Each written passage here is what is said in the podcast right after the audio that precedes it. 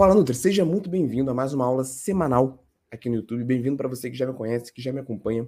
Meu nome é Igor Nirister, eu sou nutricionista esportivo e eu ensino para outros nutricionistas o que eles precisam saber para, em 10 dias, entregar os melhores resultados de hipertrofia e emagrecimento para os seus pacientes.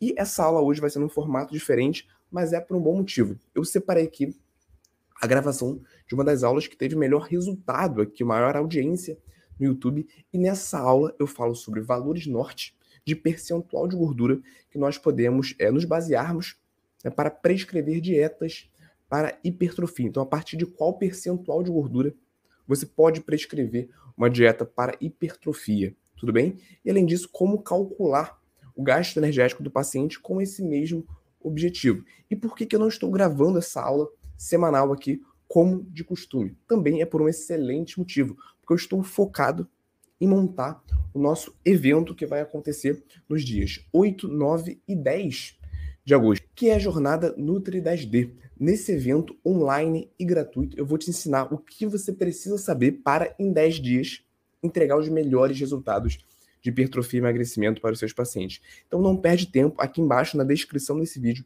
tem um link para você se inscrever na jornada Nutri 10D e agora eu deixo vocês com essa aula.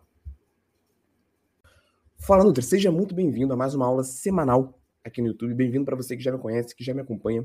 Meu nome é Igor Nirister, eu sou nutricionista esportivo e eu ensino para outros nutricionistas o que eles precisam saber para, em 10 dias, entregar os melhores resultados de hipertrofia e emagrecimento para os seus pacientes.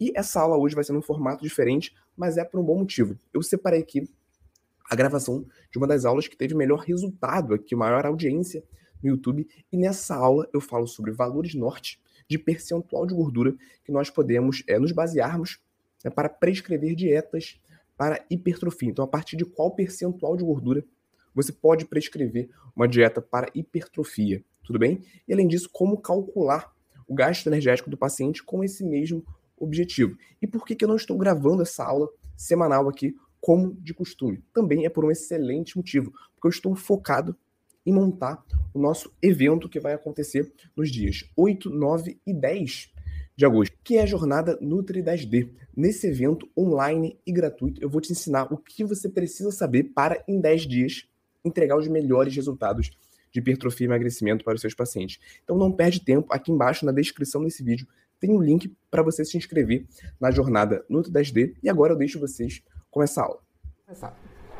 Essa pirâmide que eu mostro em várias das minhas aulas, se você já acompanha, provavelmente você já conhece, e que eu coloco as prioridades em uma consulta nutricional. Isso é, uma vez que você tem um acerto, você domina a base da pirâmide, muito provavelmente você vai acertar no próximo passo da dieta, no próximo passo do plano alimentar. Se você acerta no próximo passo, você aumenta, obviamente, as suas, as suas chances de acertar no próximo passo e dessa forma, passo a passo, você está cada vez mais próximo de realizar uma prescrição próxima da perfeição. Por outro lado, se você erra na base, se você erra, por exemplo, na avaliação nutricional do seu paciente,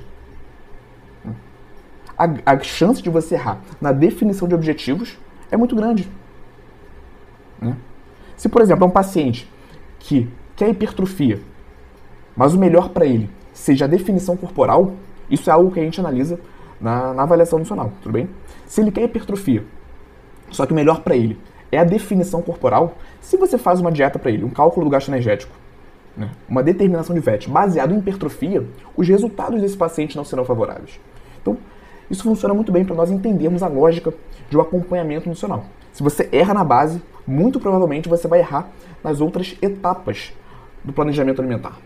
Da mesma maneira, se você acerta no passo a passo, a chance de você ter excelentes resultados com esse paciente é muito maior, voltado para esse público aqui da hipertrofia na musculação.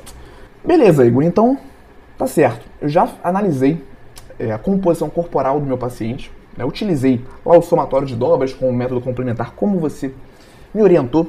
Eu também analisei, através do protocolo correto, o percentual de gordura, o percentual de massa muscular.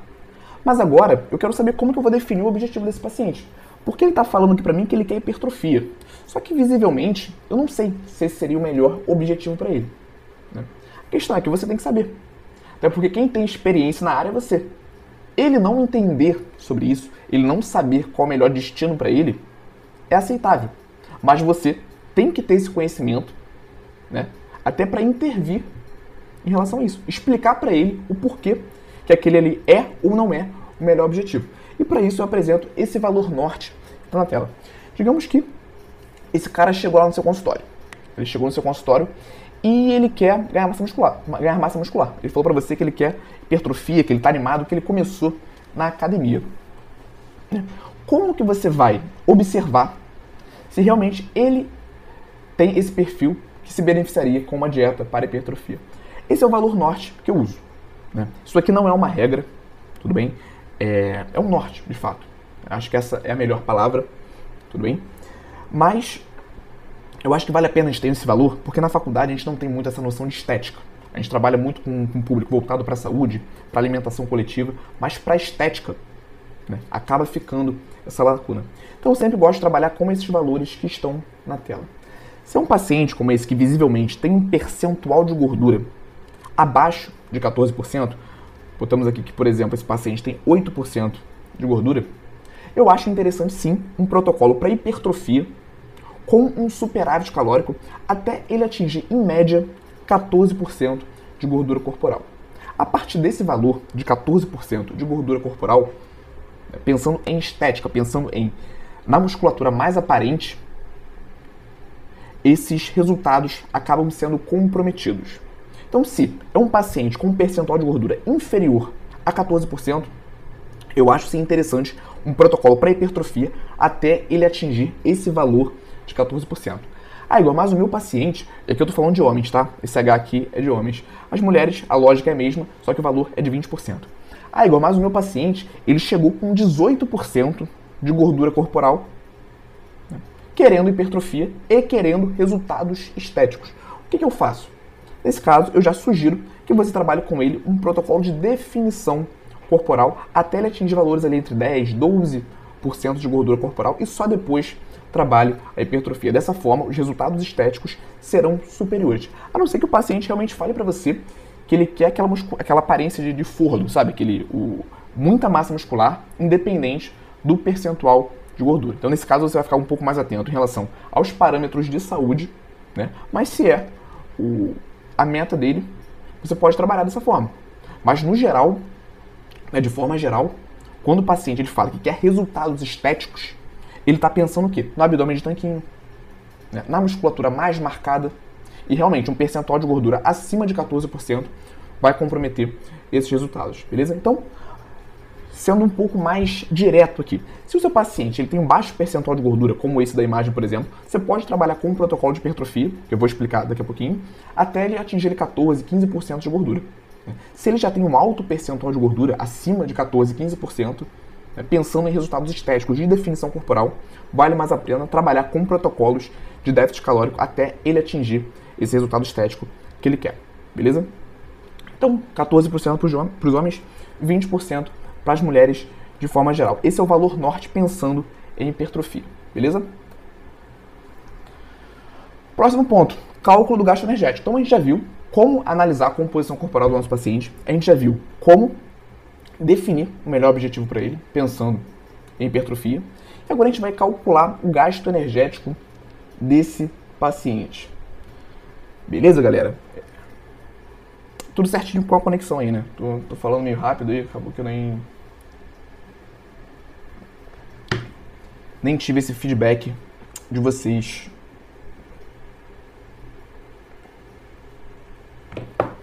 Qualquer coisa é só falar no chat, eu vou continuar aqui o nosso conteúdo. Como eu falei, essa aula de hoje está um pouquinho longa. Mas vamos lá. Próximo passo, cálculo do gasto energético. Igor, como que eu vou estimar o gasto energético do meu paciente? Muito simples. Primeiro, você tem que saber o quanto que ele gasta de energia para ficar em repouso que é o que nós chamamos de TMR, taxa metabólica de repouso. Então, se o seu paciente ele acorda, fica o dia inteiro sentado,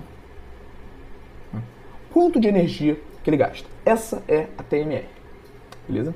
Então se confunde um pouquinho TMR com TMB. Tem gente que fala que é TMB querendo se referir a TMR, mas quando a gente usa aquelas fórmulas, como por exemplo Hells Benedicts, que é uma bem tradicional que nós encontramos na faculdade, nós estamos falando né, de achar um resultado de TMR.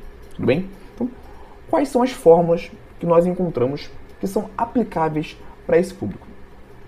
Se o seu paciente ele é atleta ou ele tem uma rotina muito parecida de um atleta, que a gente inclusive consegue incluir nesse grupo os fisiculturistas, essa fórmula aqui ela é mais interessante. Inclusive nós temos, esqueci de botar o estudo aqui, mas nós temos estudos que comprovam, né, comparando ali o resultado com a calorimetria indireta, que é o padrão ouro, que a fórmula que mais se aproxima, que os resultados mais se aproximam do padrão ouro é a de Tinsley, Tinsley pensando nesse público. Então, como eu falei, né, para públicos específicos, nós podemos utilizar fórmulas específicas mais assertivas. E para os atletas e semelhantes, essas, essa de Tinsley são as mais indicadas. Lembrando que a de Tinsley, nós temos duas, duas fórmulas de Tinsley. Uma que leva em consideração a massa livre de gordura, ou seja, se você tem a oportunidade de atender esse paciente presencialmente, de fazer análise da composição corporal por adipômetro, como nós já falamos, e achar massa livre de gordura desse paciente, você pode e deve utilizar essa fórmula aqui. 25,9 vezes a massa livre de gordura mais 284. Mas digamos que você não tenha essa opção de mensurar a massa livre de gordura desse paciente, você pode utilizar essa segunda opção de Tinsley, que é a fórmula para peso total, 24,8 vezes o peso total mais 10.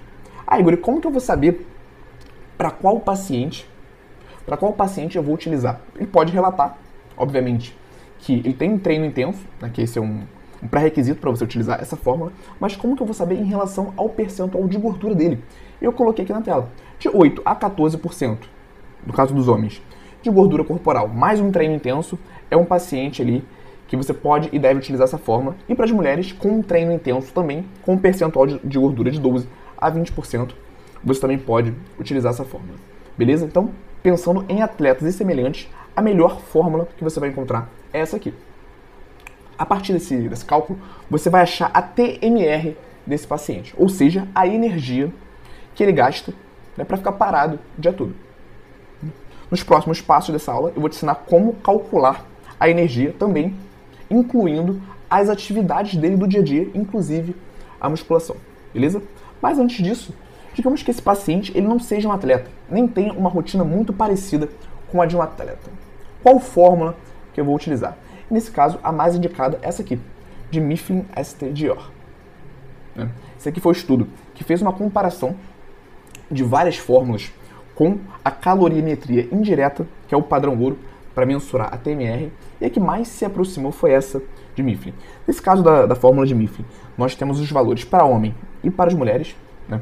São, são fórmulas diferentes, então é uma atenção que nós devemos ter e leva em consideração peso total, altura e idade. Eu coloquei aqui um exemplo, no meu caso, né, então em julho eu comecei um protocolo para ganho de massa muscular, que foi o período que eu comecei a fazer musculação.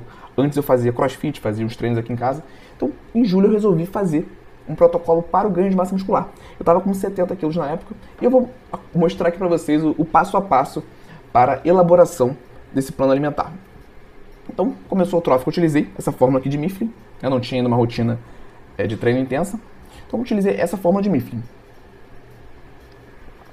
O resultado, para mim, aplicando aqui o meu peso, a minha altura e a minha idade, foi um gasto de 1.657 calorias por dia. Lembrando, como se eu fosse ficar sentado o dia todo. Essa energia que eu gasto, né?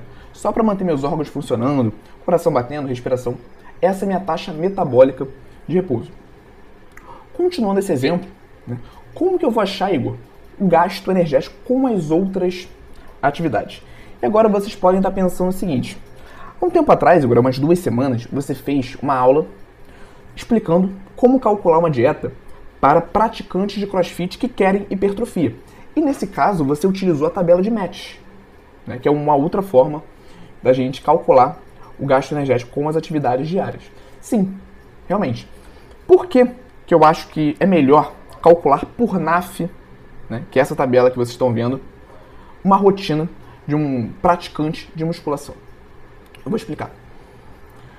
O CrossFit, ele é uma atividade física fazendo essa comparação entre as aulas, que tem um gasto energético muito maior do que a musculação. Considerando a rotina de um sedentário, por exemplo, que passa o dia todo sentado, trabalhando, né? como seja um nutricionista que esteja trabalha fazendo consulta, o dia todo, né? trabalha sentado, mas no final do dia ele faz um treino de crossfit, que eu tenho um gasto energético muito maior. Dificilmente você vai conseguir encaixar esse paciente aqui e ter bons resultados. Tudo bem? Então, no caso de um praticante de crossfit, eu acho que vale a pena, como eu ensinei para vocês, primeiro, você calcula o gasto dele com a rotina diária, ou seja, o gasto de um sedentário, recapitulando esse exemplo, e calcule o gasto com o crossfit à parte, por match, e depois você faz a soma. Foi isso que eu fiz naquele protocolo, naquela aula. Né? Porém, se é um paciente, no meu caso, que tem uma rotina com baixíssimo gasto energético e faz a musculação, nesse caso eu acho mais assertivo você fazer por NAF também, porque o gasto com a musculação ele não é tão distante como seria o gasto com o CrossFit. Resumindo, resumindo, a gente consegue para um praticante de musculação que tem uma rotina sedentária achar bons valores de gasto energético total com uma tabela de NAF classificando ele como sedentário, porque o gasto com a musculação ele não é tão alto como um treino de crossfit, como por exemplo uma prova de triatlo. Beleza? Então para isso eu acho mais assertivo a gente calcular por NAF, ou seja, nós pegamos o valor da TMR que nós já achamos através da fórmula e multiplicamos pelo nível de atividade física onde nós classificamos o nosso paciente.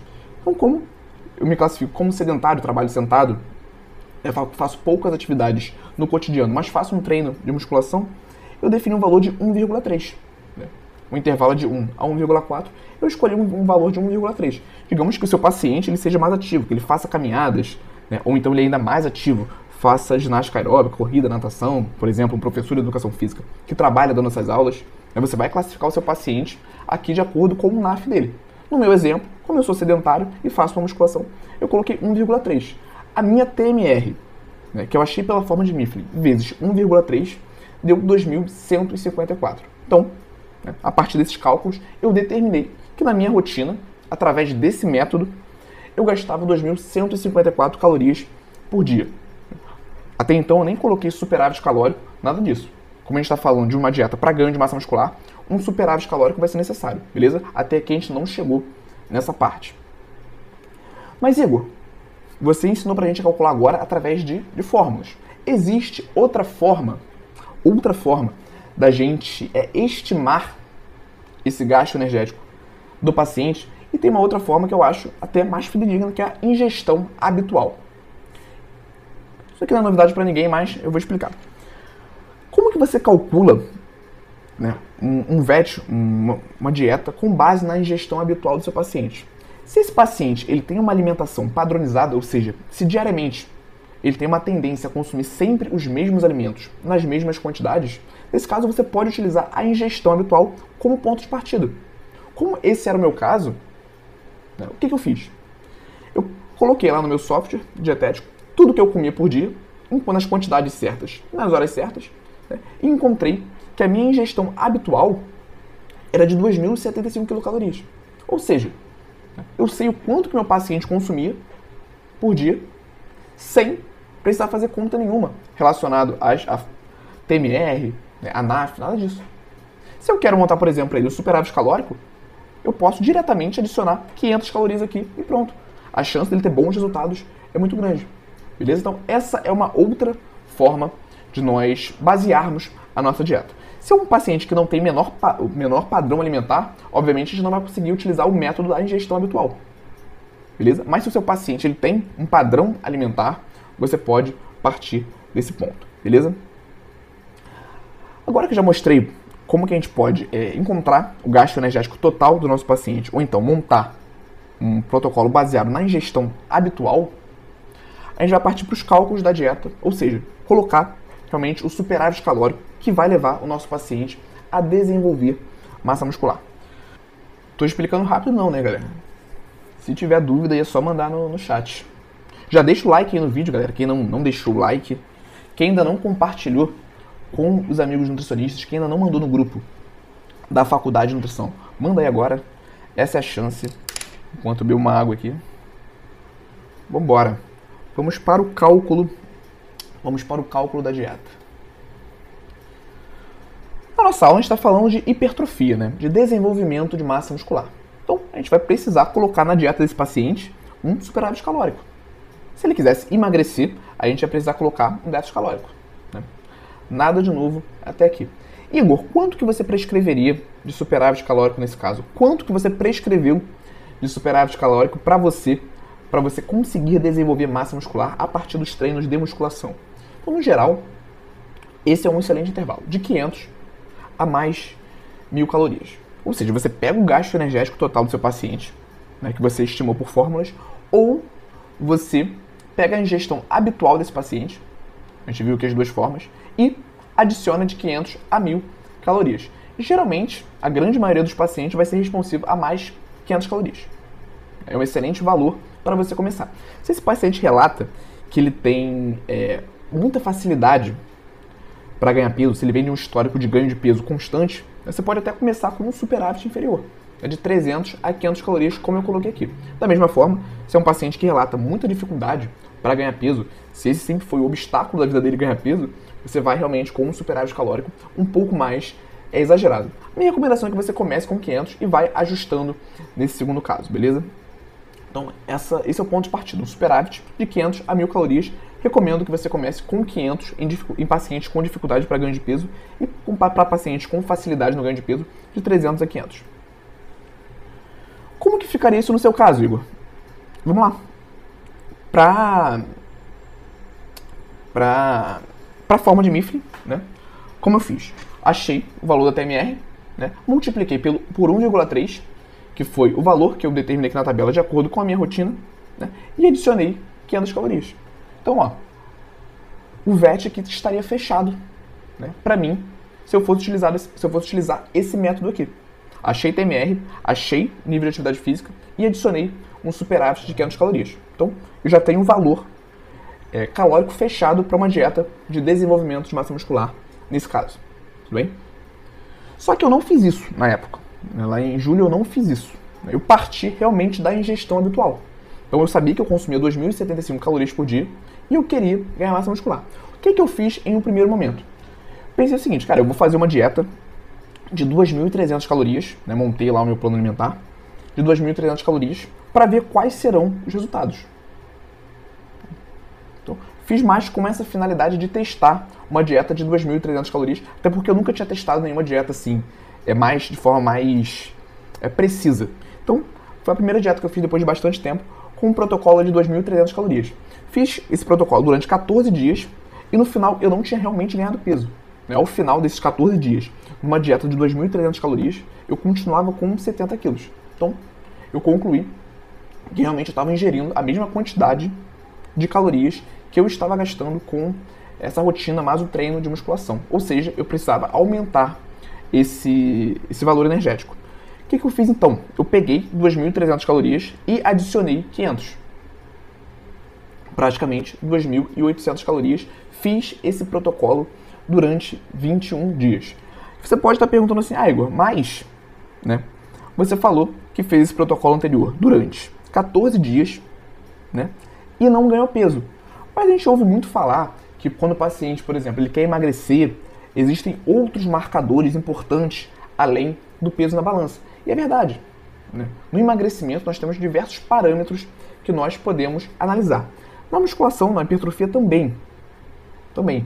Mas por vir de uma rotina de treino mais intensa, né? na época eu fazia é, o crossfit, eu estava estagnado com o peso. Eu aumentei a ingestão energética e não ganhei peso. Né? Nesse caso, realmente a melhor recomendação, a melhor prática seria aumentar esse valor energético, beleza? Então o que eu fiz? Adicionei 500 calorias e depois de 21 dias eu já estava com 71,6 quilos. A nível de curiosidade, curiosidade, eu continuo com esse protocolo, né? já estou com 74, quase 75.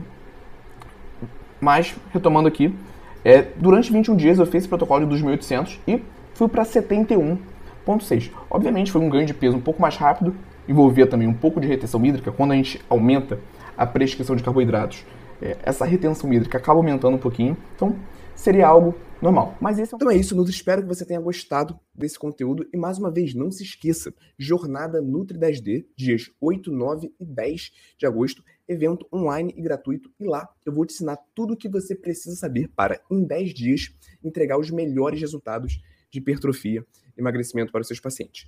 Nos vemos em breve. E aí, gostou desse corte? Aqui é o Igor e eu quero te convidar para assistir às aulas completas e gratuitas toda quarta-feira, 19 horas, ao vivo no YouTube. Para participar, é só você se inscrever no link que está na descrição desse episódio do podcast e nos vemos lá quarta-feira, 19 horas, ao vivo no YouTube.